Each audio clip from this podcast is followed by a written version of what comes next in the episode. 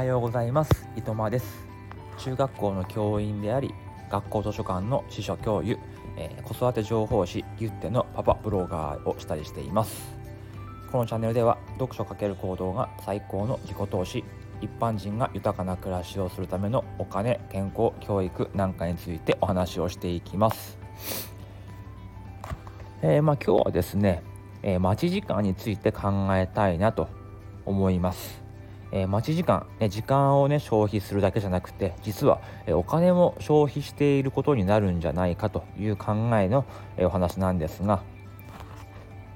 えこれはですね、え整理収納アドバイザー2級の資格を取るための、え準備を今しているんですけども、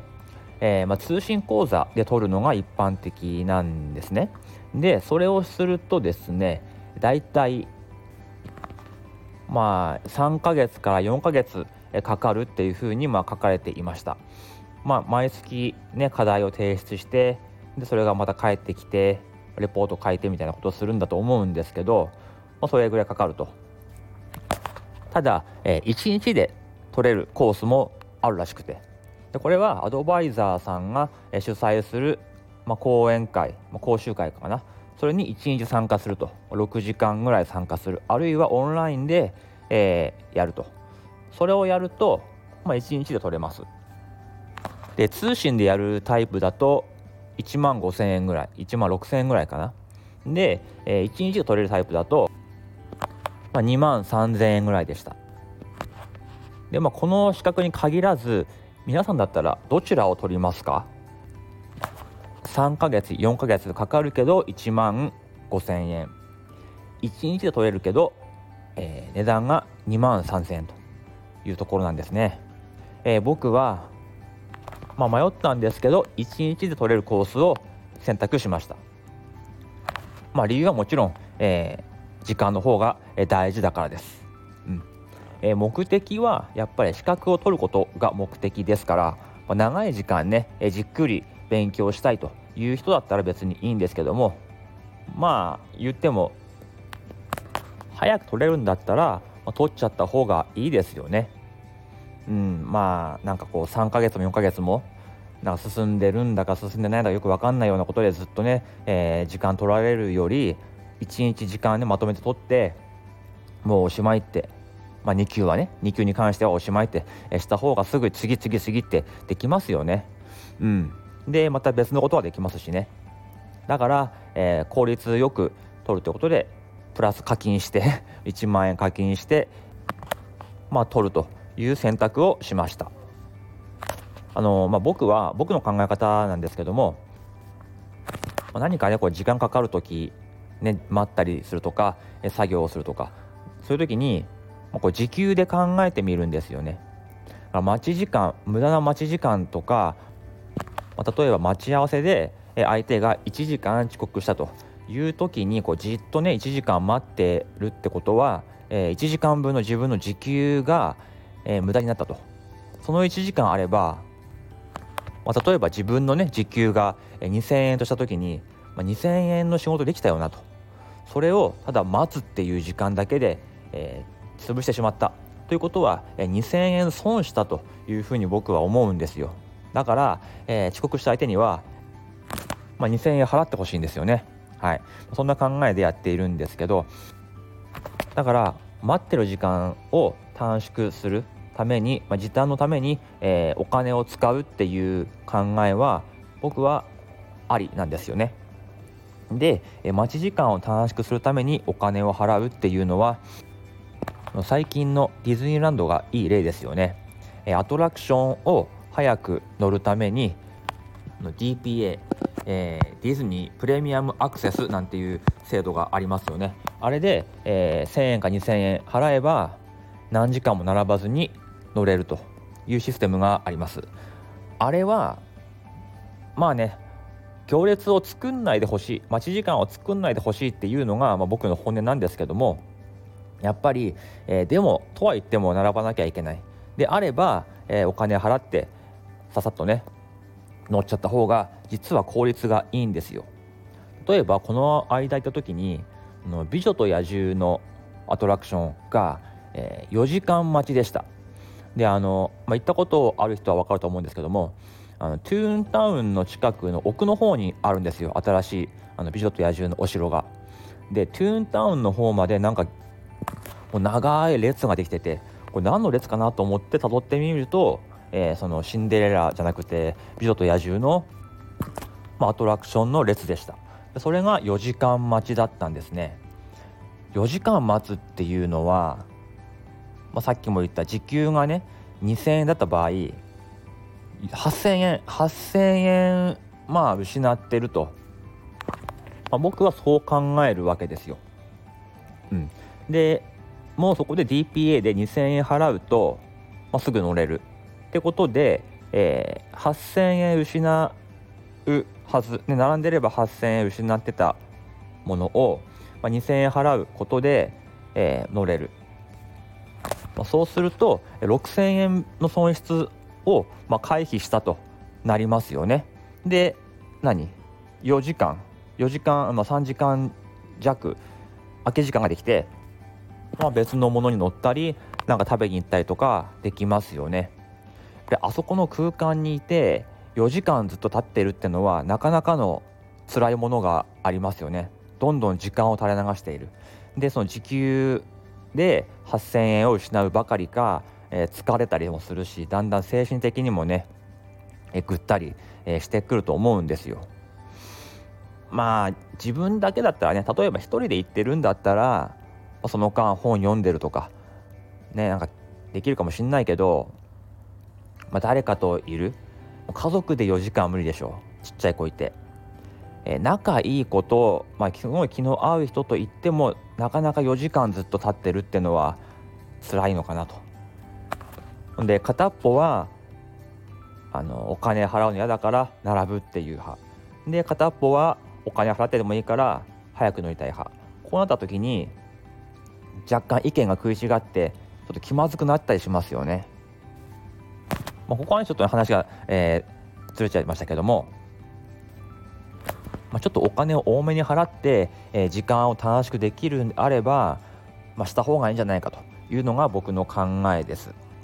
でもここからはちょっとねあの、まあ、ディズニーの待ち時間について考えたいと思うんですけども、まあ、僕はすごくね行くわけでもないし、まあ、1年に1回行くか行かないかぐらいの頻度なんですごい詳しいわけじゃないし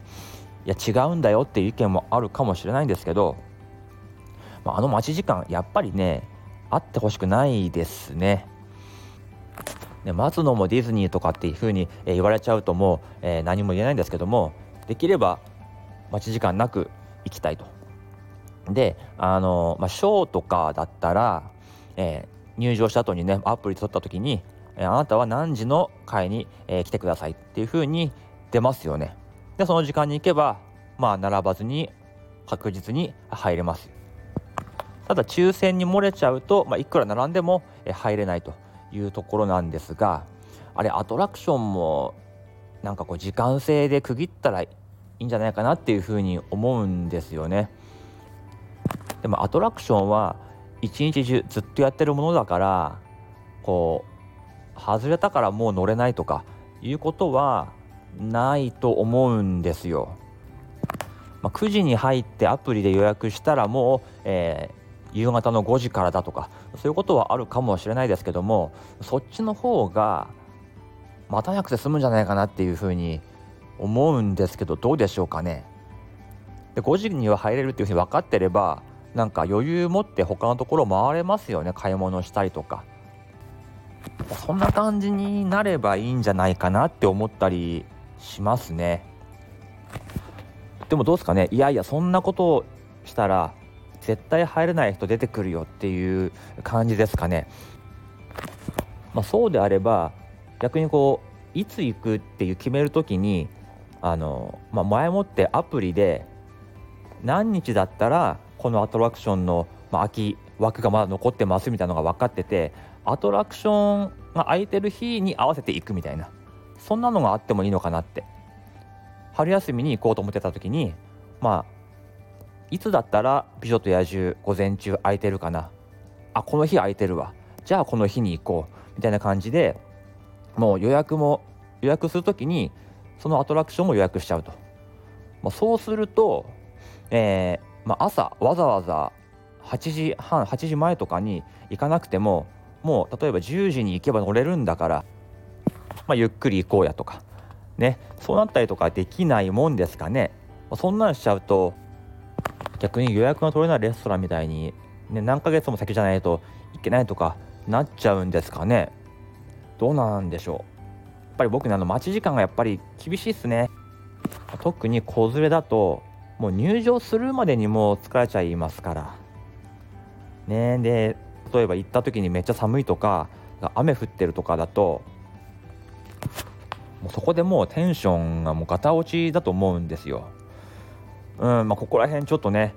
えー、改善とかできないもんなのかなとか思ったりしましたね。うん、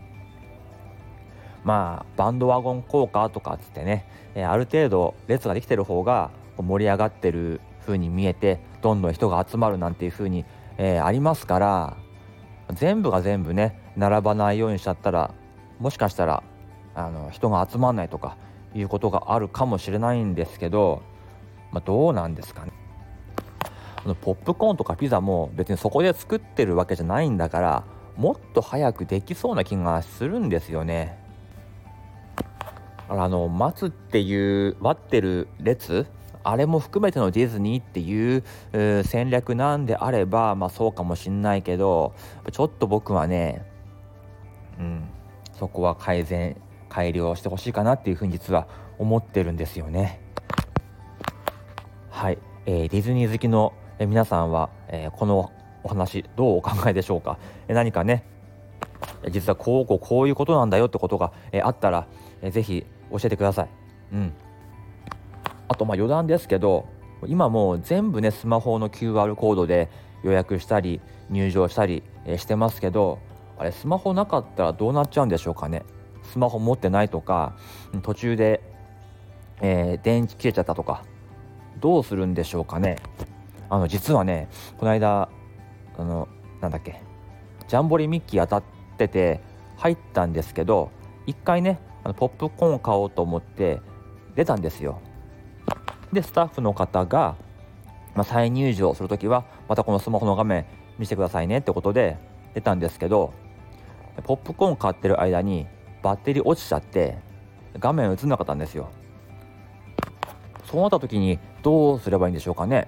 まあ、すごい事情を喋ればねきっと中に入れてくれるんでしょうけども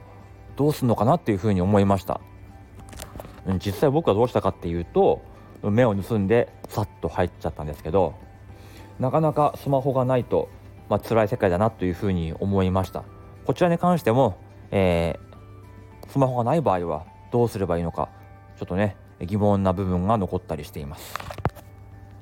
はいということで今日はですね後半はちょっとディズニーに関する、えー、待ち時間の解消法なんて話になっちゃったんですけども、えー、今日の話は、えー、待ち時間を解消するためにお金を払うのはいいことだしずっと待つっていうことは自分の時給分、えお金が、えお金の損失が出ているという考え方もあるという話をさせてもらいました。まあ、この話がいいね、良くないね、どうでもいいねと思った方は、えー、ハートボタンよろしくお願いします。X の方でも時短やお金なんかについてお話をしてますので、えー、フォローしてもらえると嬉しいです。では本日はこの辺でおいとまいたします。また明日。